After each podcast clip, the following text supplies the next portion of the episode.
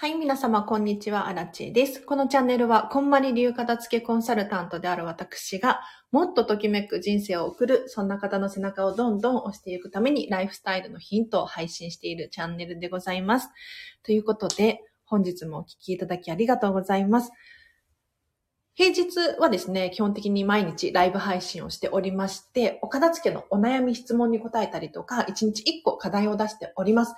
こんまり流片付けコンサルタントでもある私にですね、質問できるチャンスっていうのはね、めちゃめちゃレアなので、ぜひね、コメント欄で聞きたいことなど教えていただければな、なんて思います。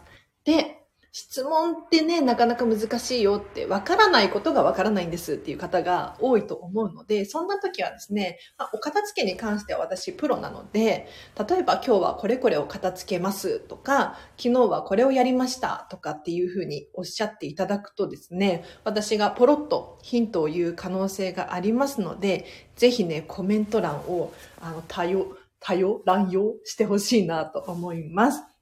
でね、やっぱりこのチャンネルも、まあ、皆さん他のところもそうだと思うんですが、聞いてるだけっていう方がね、多いんですよ。もうこれは本当にありがたいですね。もう聞くだけ聞いてほしい。なぜなら、私が多く喋れるからっていうね。うん。質問がなければないで私勝手に話し喋、話し始めちゃうんですが、まあ、お片付けのチャンネルでもあるので、そうだな。今ね、今日のトップ画にもしているんですけれど、これ、アラチェの私のお家のお部屋なんですよ。妹と二人で暮らしているお部屋のリビングですね。の写真なんですが、意外とインスタグラムとかで私のお部屋の画像を上げるとね、おしゃれとか、かわいいとかっていただいて、そうかなとかって、私はね、まだこれね、全然だと思ってるんですよ、正直。この写真。うん。だからこれからもっと改善いいことないかなとかっていうふうに思ってはいるんですが、ポイントとしては、私のお家のポイントとしてはね、今持っているものを多用するっていうことなんですよ。あ、まさみさんこんばんは。今日もありがとうございます。今日はね、珍しく夜にライブ配信をしております。お片付けのチャンネルでございます。あ、とても可愛いです。ということでありがとうございます。あの、この写真ね、私のお部屋なんですけれど、普通の部屋なんですよ。もうね、来年このお家は建て壊しが決まっていて、もう、なんて言ったらいいのかな。古いお家なんです。でも、可愛いって言われることが多くて、本当に嬉しいんですが、めちゃめちゃ工夫してます。で、しかもその工夫の仕方が誰でもできる。お金がなくても大丈夫。っていうところなんですよ。例えばこのね、壁にスカーフを貼ってるんですけど、このスカーフも、リサイクルショップで、確か300円くらいで買ったんですよ。可愛いと思って買いました。で、壁に貼ってある絵も、これは、ポストカード？ポストカードと、レターセットを壁に貼り付けてあるだけなので、うん。そんなにお金はかかってないですね。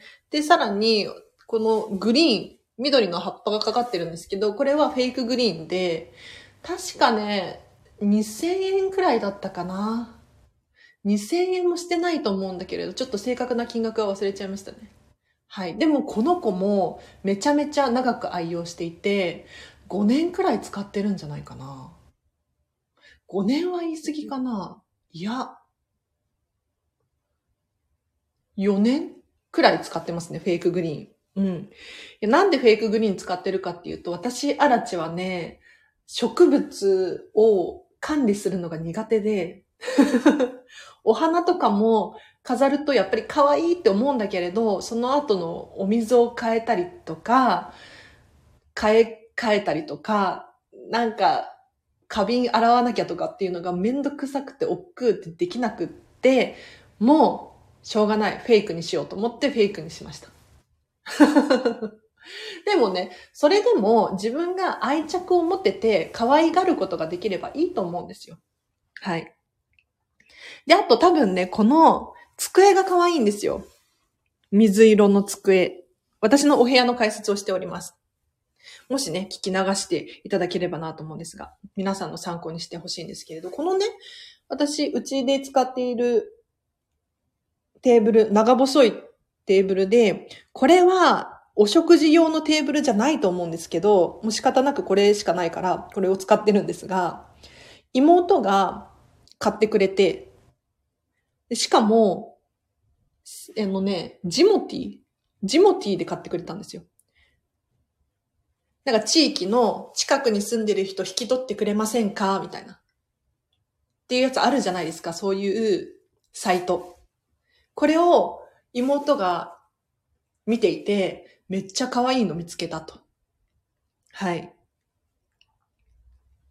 めっちゃ可愛いテーブル見つけたって言って、買ってきてくれたんですよね。しかもこれね、金額が確か5000円とかなんですよ。うん。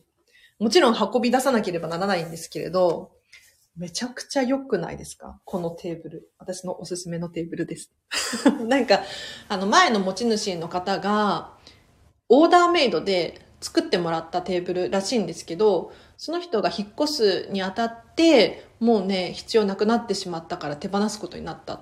で、急だから、えっ、ー、と、かなり安く手放してくださって、もう本当にありがたいですよね。なので、なので、皆さん、あの、本当に、お金のせいで理想の暮らしが送れないとか、時間がなくて手が回らないとか、それはね、もしかしたら言い訳かもしれないですよ。うん。私、アラチハウスはほとんどお金かかってないですから。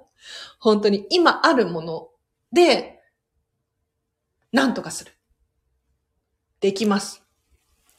私も久しぶり、久々に昨日お花を飾りました。水切り手間です、わらわらっていうことなんですけど、ここにも、ここにも水のお手入れが手間だと思う方がいらっしゃって嬉しい。嬉しくはないか。なんて言ったらいいの？か仲間ですね。そう。お花のね、お花とか植物系ですよね。管理がどうしても億劫になってしまって、本当にお花を捨てるのもちょっとめんどくさいみたいな。枯れちゃって、お話捨てなきゃならないんだけれど、どうしようみたいなね。で、そのどうしようって思うこと自体が無駄だと思って、じゃあもうお花飾るの私はやめるっていう決断に至りました。なんかあの、こんまり流片付けコンサルタントをやっていると、こんまりさん、要するに近藤まりえさんですよ。こんまりさんがお花飾りなさいとか、お花を買えとか、お花はいいものだとか、お花はパワーをくれるとか、もうね、お花ばっかり話をするんですよ。で、それを真似してコンサル仲間たちも結構お花を飾ってたりするんですけど、私アラチェはね、やっぱり無理なものは無理なんですよね。本当に何もかも管理ができない。うん。なんか自分一人のことで精一杯で、とにかく手が回らなくなってしまって、結論ミニマリストっていう。ミニマリストは本当に物が少ないから管理が楽ですね。はい。ジモティでそんなに使え、素敵な発見嬉しいですねってことなんですけど、そうそう。めっちゃ嬉しいんですよ。だから皆さん、あの、ジモティバカにしないでください。さらにね、なんか妹が、ジモティで、またいいテーブルを見つけたと。いい机を見つけたと言っていて、なんかどうやら今週？来週？あたりに来るらしいです。机が。なんかちょっとアンティークっぽいテーブルで、可愛いんですけど、ごついっていう、重そうっていうやつですね。それ引っ越し、次引っ越すときどうすんの？とかって言ったんですが、いやもう可愛いからしょうがないとかって言ってて、可愛いものは確かにしょうがないですね。花柄でも十分素敵ですしね、っていうことなんですけれど、そうなんですよ。あの、皆さんお花飾らなきゃいけないとか、なんか、植物植えなきゃいけないとかっていうふうに思ってらっしゃる方いるかな？私はそうなんですよ。そうだったんですよ。こんまりさんに言われてるしね。だけれど、もうできない人はできないでいいんですよ、別に。うん。で、それができないからといって、私ってなんてダメな人間なんだろう。そういうふうに思う必要は一切ないです。はい。私、アラチェももうちょっと前までそう思ってたんですよ。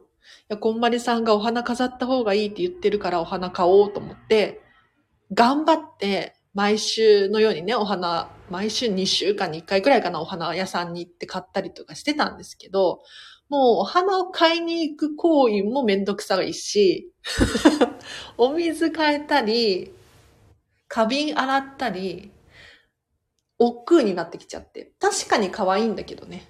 難しくなってしまったので、今はもうフェイクグリーンですよ。うん。可愛い。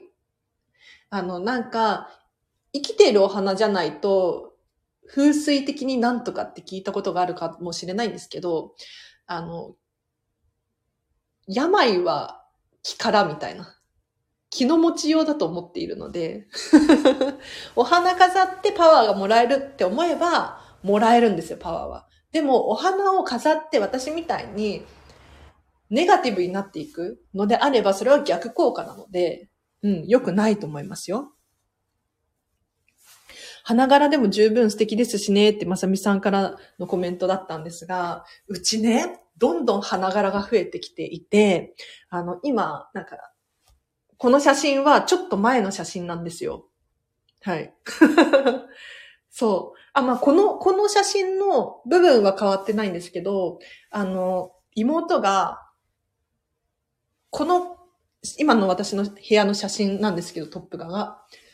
こっちの壁じゃない側の壁に、一面に花柄の壁紙を貼ってですね、だいぶやばい家になりました。可愛すぎる。可愛すぎるんだけれど、柄がひどいっていう。多分、アラッチハウスに来ると、落ち着かない人は落ち着かないかもしれないですね。柄物が多いので。でも、柄物楽しいですね。はい。自分のときめきで成果かフェイクか全然 OK ですよね。っていうことで、まさみさん、そうなんです、そうなんです。もうね、ぜひ自分のときめきで判断してほしいなと思います。このチャンネル聞いてくださってる方の中にも、もしかしたらね、周りはこうだからとか、みんなそうしてるからとか、当たり前だからとか、例えばママさんとかだったら、お弁当を作らなきゃいけないとか、掃除洗濯なんやかんやみたいなのをしなければならないって思い込んでる人もいるかもしれないんですけど、そんなことはなくって、うん。だって本当に人それぞれ得意不得意っていうのがあるので、不得意なものを辛い気持ちのまま頑張っても、得意なものまで楽しくなくなってくると思うんですよね。だったら、好きなこととか得意なことをどんどんやって、苦手なことは誰かに任せたりとか、頼んでみたりとかするといいんじゃないかなって思いますよ。うん。ミラコスタに近づいていますか？花柄の壁、ぜひお披露目を楽しみにしていますということなんですけど、じゃあ今度インスタグラムか何かで写真を出そうかなと思います。花柄の壁やばいです。花柄の壁に大きな鏡が横にあって、立てかけてあって、だいぶあの理想に近づいてきました。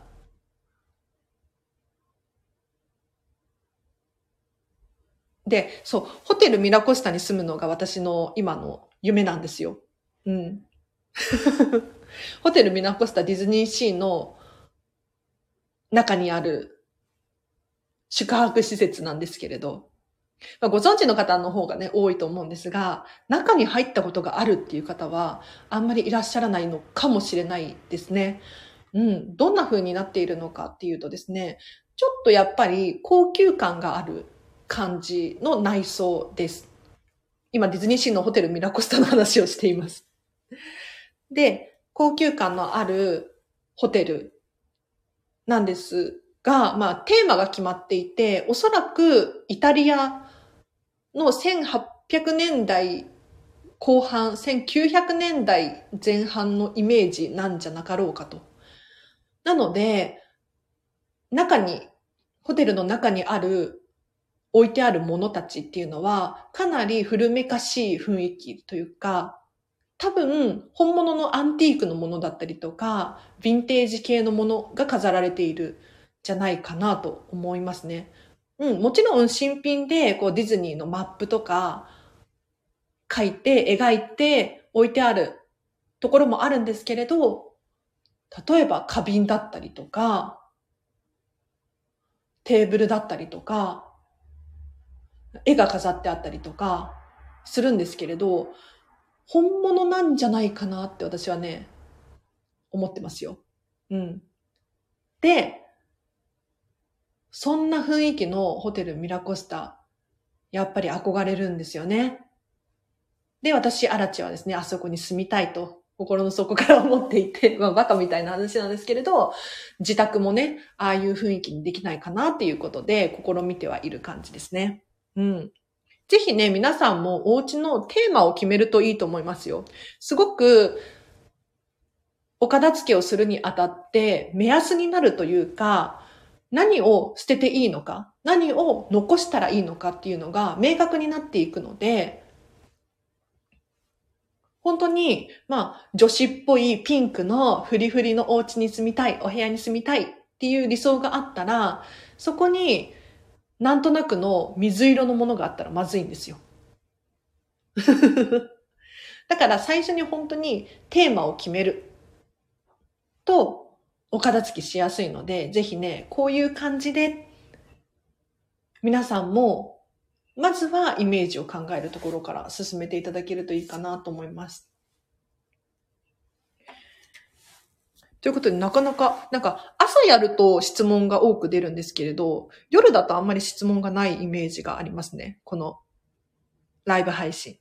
全然ね、こんまり流片付きコンサルタントに質問ができるチャンスって本当にないと思うので、ぜひね、この機会にコメント欄で教えてほしいなと思います。多分皆さんの参考にもなると思うし、あとアーカイブでね、楽しみにしてますっていう方も結構多くいらっしゃるので、質問がね、役に立ちますよ。で、そうだな。なければないで私が勝手に話を始めちゃうんですけれど、最近ね、本をめちゃめちゃ買いまくっていて、私は。本読むの好きなんですけど、あの、読むスピードが遅いっていう。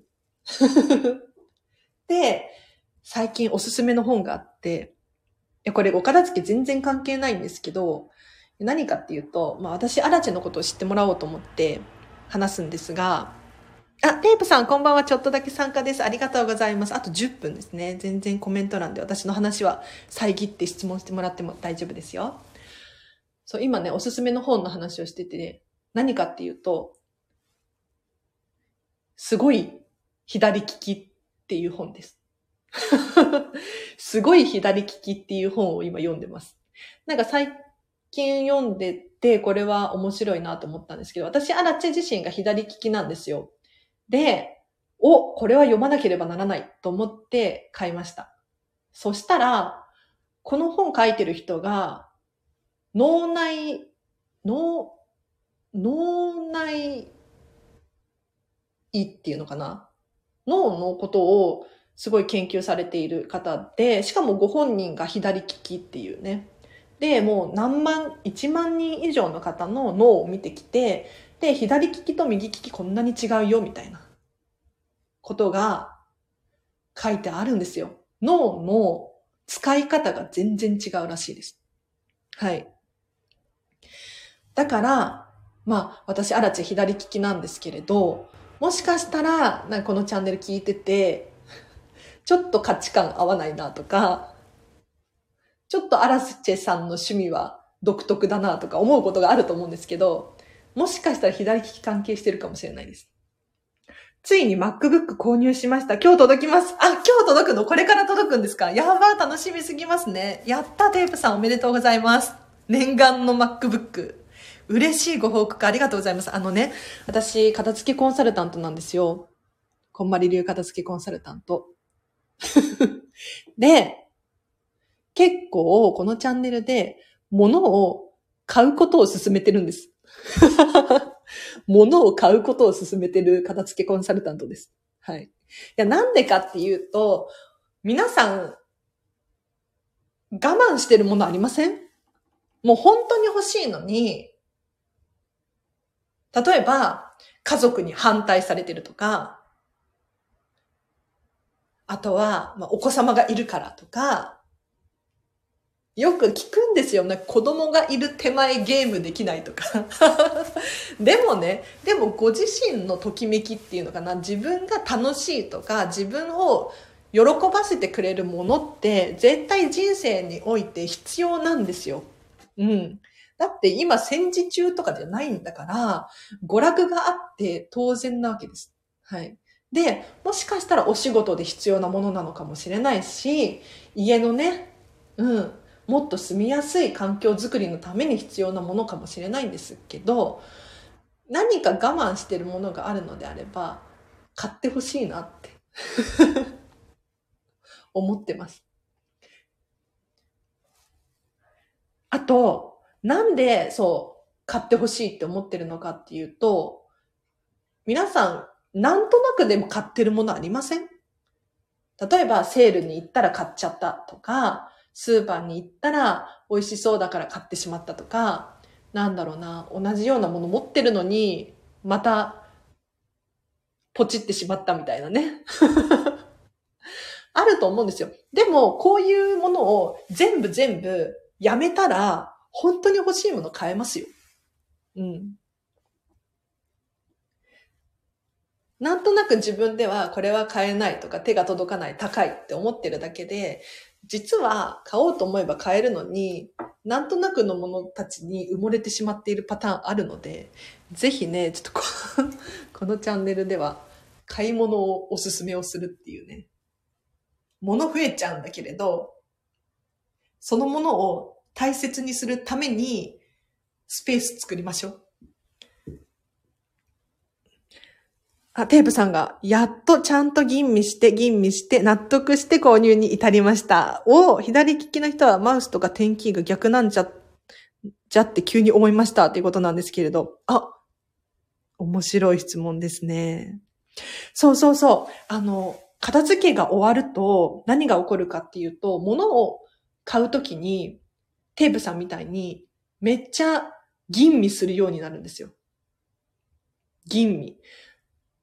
今までいかに自分がなんとなくで物を買ってきていたかとか。あとは同じ過ちをしたくない。なんかついね、間違って買っちゃったとか、あとは同じものを買ってしまったとかありがちじゃないですか。でも、お片付けが終わると、特にこんまりメソッドでお片付けを終わらせると、ときめくものしか買いたくないんですよ。本当に。だから、ときめくものを買うためには、たくさん見て、たくさん調べて、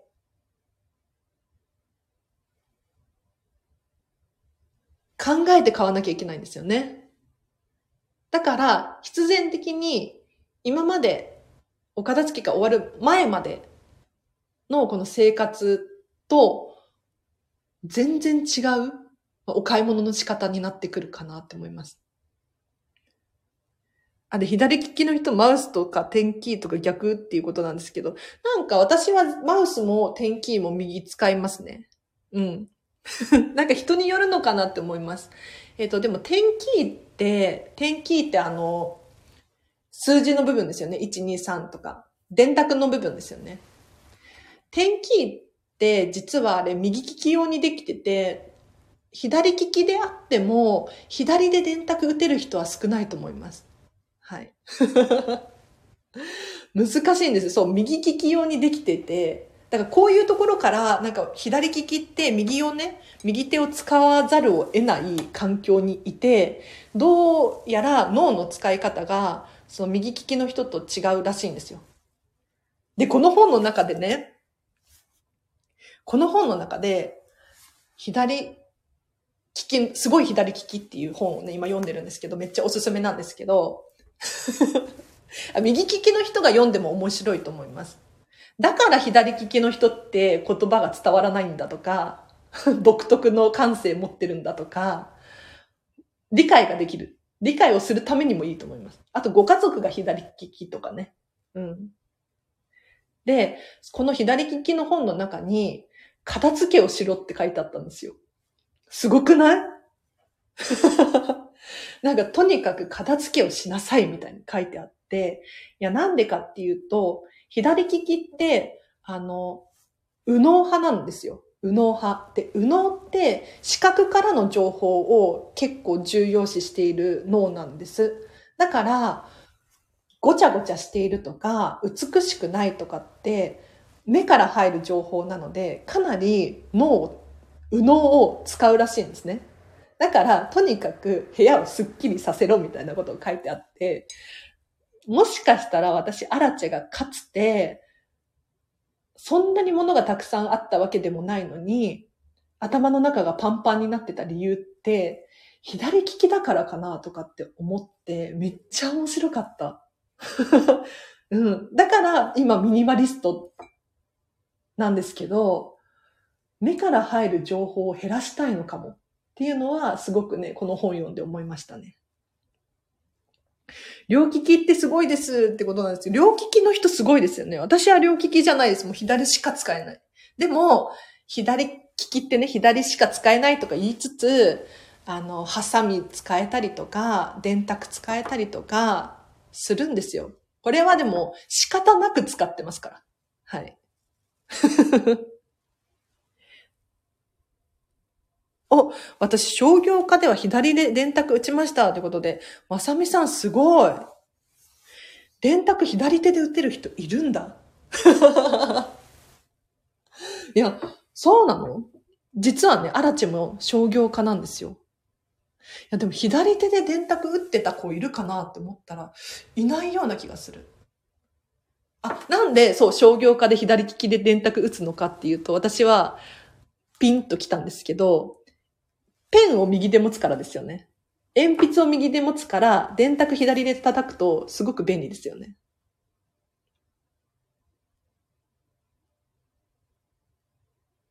あ、テープさんも同じこと言ってる。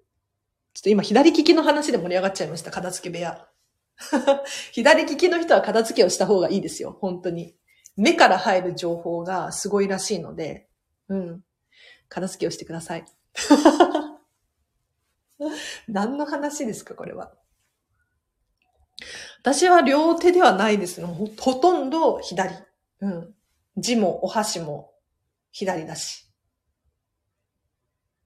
でも、ほとんどの左利きの人が右手を使わざるを得ない状況で生きてるので、うん。多分、両利きまではいかないけれどっていう部分ですね。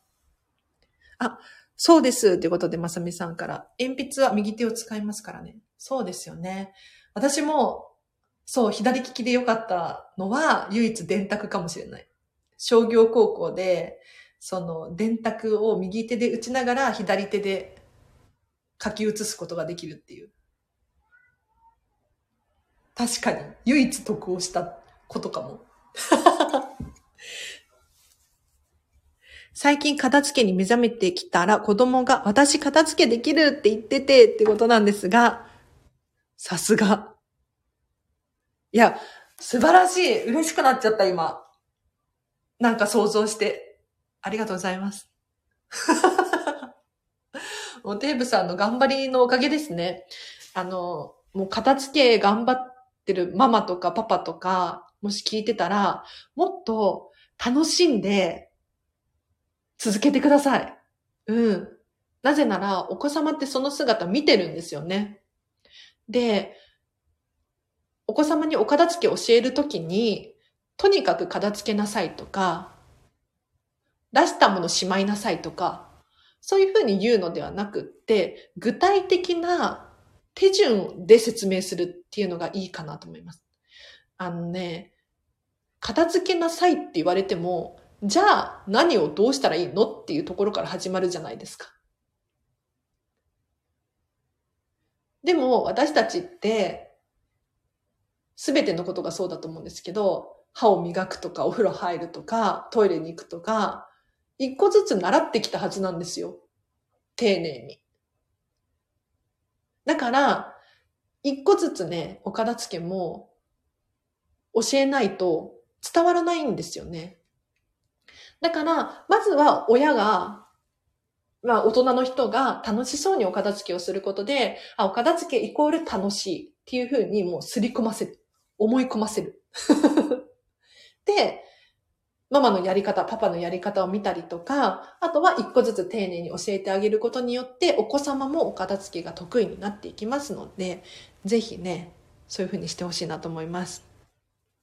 お家めっちゃ綺麗に片付けてくれました。片付けってすごいですね。ってことですごい嬉しい。めっちゃ嬉しいご報告ありがとうございます。お子様がね、お片付け手伝ってくれたら楽ですもんね。うん。右脳、左脳タイプで片付け方も違うらしいですよ。お確かに言われてみればその通りですね。うん。そうですよね。右脳派、左脳派でね。多分右利きの人は左脳派の方が多いと思うから、どういう片付けになるんだろう。私、アラチェの場合は左利きなので、右脳派タイプの片付けなんですけど、とにかく、物があると、視界からの情報っていうのかな。これについつい流されちゃうんですよ。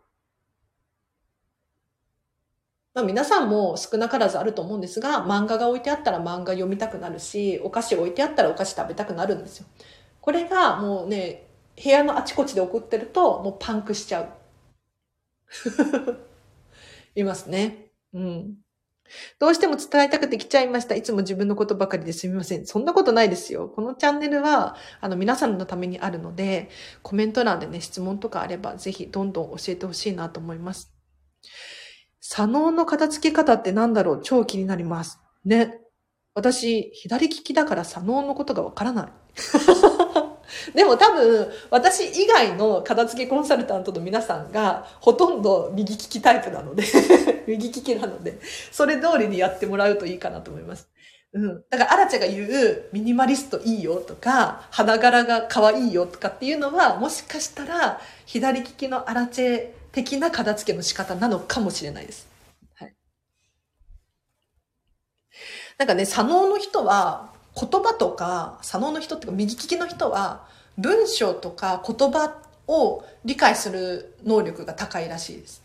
うん。一方で、左利きのように、右脳を使う人っていうのは、視界からの情報、絵で見るとか、っていう方が強いらしいんですよ。だから、もしね、お子様が左利きでとか、ご家族が左利きでっていう場合は、いくらこう右利きの人がね、言葉で伝えようとしても、理解してくれないことがあるんですよ。うん。実は私、アラチェも、そう、そういえばって思ったことがあって、何かっていうと、子供の頃にね、赤ちゃんの頃って言ったらいいのかな、喋り始めるのが遅かったらしいんですよ。お母様から聞いた話なんですけど。うん、全然この子喋らないなって思われてたらしいんですね。で、まあ、心配になるじゃないですか。でもまあ、ゆくゆくはちゃんと喋れるようになったから全然 OK だったらしいんですけど、左利きだからじゃないかっていうね。うん。右利きの人がなんで右利きなのかっていうと、やっぱり左脳を使って言葉を覚えるからなんですよ。だから言葉がとっさに出てくる。でも左利きの子に対して、それを期待しちゃうと、良くなくって、なんでこの子喋れないんだろうとか、なんでどもるんだろうとか、いうところがあるかもしれないですね。うん。ということで、だいぶなんか今日は左利きの話盛り上がっちゃってすいません。はい。全然皆さん関係ないのにね。9割右利きですからね。今もしかしたらこのチャンネル聞きに来てくださってる人の中で、一人くらい左利きの人がいるかもしれないんですが、前に荒地さんに紹介した片付けの本に載ってます。オーガナイザーの方の本です。タイトル忘れてしまった。ちょっと調べますね。あまさみさんありがとうございます。その本めちゃめちゃ気になる。佐野右脳っていうね。私もしかしたら買ったかなその本。買って読んで。佐野右脳であれ？ちょっと調べます。はい。ということで、今日の課題を出してなかったですね。うん。ちょっと今日の課題、また話が盛り上がっちゃうかもしれないんですが、今日の課題出したらぜひ皆さん、お片付けのことなんですけれど、ぜひやってほしいなと思います。今日はこちらです。じゃじゃん。明らかなゴミを捨てるです。はい。明らかなゴミを捨ててください。ちょっと思い当たる部分があるんじゃないかなと思うんですけれど、あの、これ過去にもね、結構何回も出している課題なんですが、これちょこちょこやらないと、明らかなゴミって溜まるんですよ。例えば今日アラチェで言うと、仕事が終わって、ちょっとスーパーに行ってきたんです。で、スーパーに行っただけなのに、ゴミが増えてる。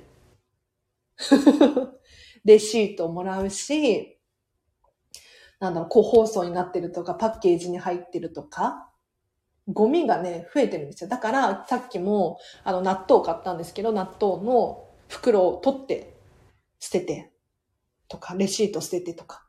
で、家に帰ってきたら、えっと、郵便ポストに、アマゾンでポチった本が入ってて、で、本の中には本以外にも、例えば納品書が入ってたりとか、チラシが入ってたりとか、するんですよ。で、こういうのを捨てていく。あとは何だろうな。私今日は買ってないんですけど、ティッシュペーパー、トイレットペーパーとかを買ったら袋から出して、なんか可愛い袋に入れ替えてみたりとか、するといいかなと思います。あとは思い当たるところで言うと、明らかなゴミ、壊れちゃっているものとか、粗大ゴミだったりとか、後でやろうと思っているものとか、ただゴミ箱に入れればいいだけのものであれば、ぜひね、もうゴミ箱に入れてください。うん。それだけでお部屋はスッキリするし、片付くので。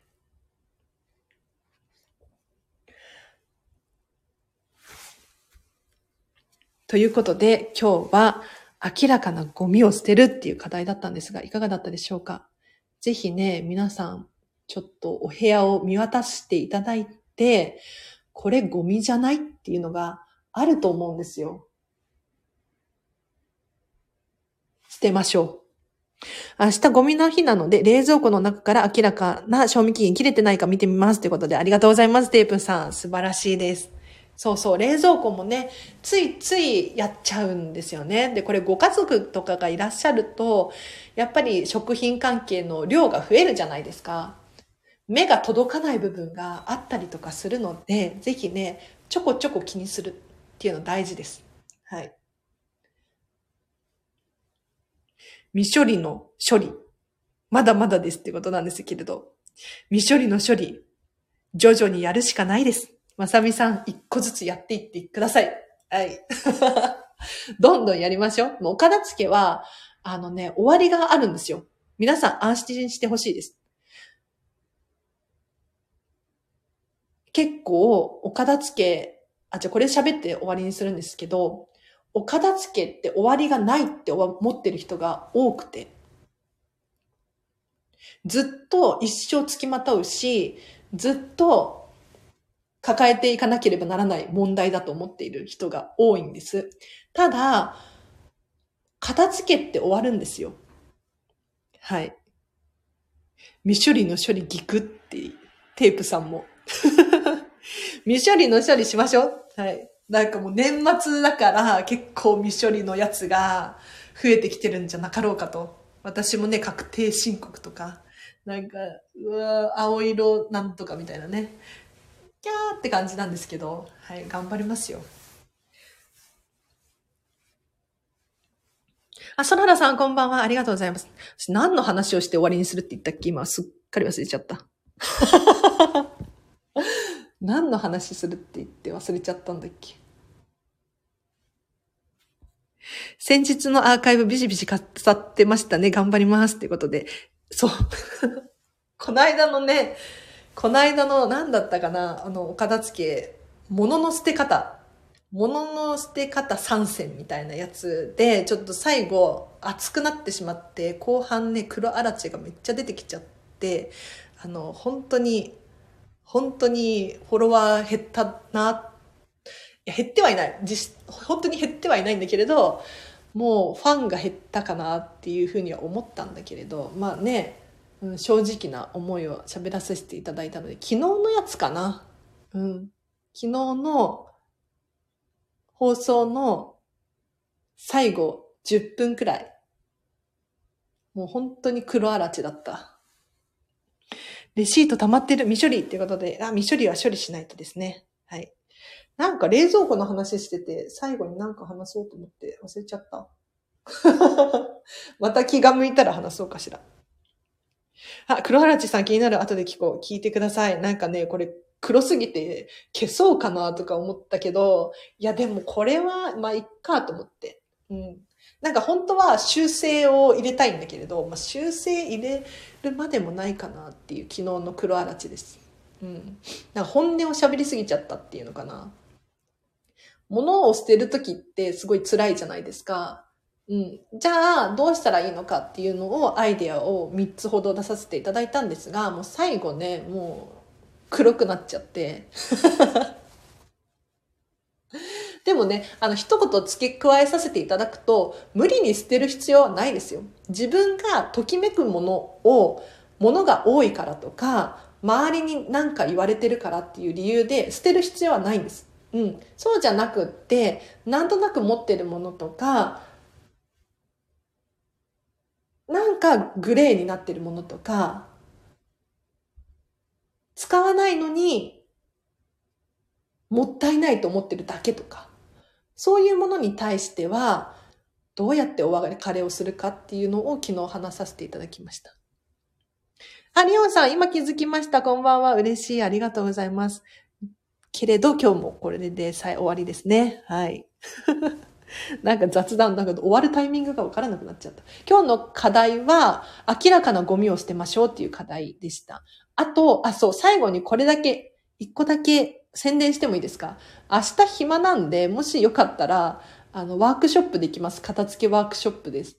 えっ、ー、と、税込み3500円なんですけれど、オンラインで、ズームで、アラチェと1対1で、こんまりメソッドについてギュギュッと学べる、そんな座学っていうのかな、勉強会になっております。ただね、これはアラチェと楽しく楽しく学ぶ会なので、絶対眠くさせたりとかはしないので安心してほしいなと思います。こんまりって今話題になってるけど何なのかなとか、あとは自分でお片付きやりたいんだけれど、モチベーションがないとか、そういう方いらっしゃったら、この2時間プラス質問タイムってがっつりやるので、もし気になれば、これ受講し終えると、おそらくお片付きがしたくなるそんな内容になっておりますので、ぜひね、気になる方いらっしゃったら、今日中であればお申し込みいただけます。LINE 公式アカウントか、Instagram から DM 送ってください。はい。ということで、黒、アラチェさん黒くても大好きです。ありがとうございます。よかった。黒くても大好きな人いたから、まあいいか。今後もたまに黒あらち出るかもしれないんですけれど、仲良くしてあげてください。では、皆様長くなっちゃいましたが、今日もお聞きいただきありがとうございました。明日も平日ですよね。ライブ配信しますので、困り流片付けコンサルタントに話したいことがあれば、ぜひ皆様ご参加ください。では、皆様今日の夜も、ときめくハピネスな日を過ごしてください。あらちでした。バイバーイ。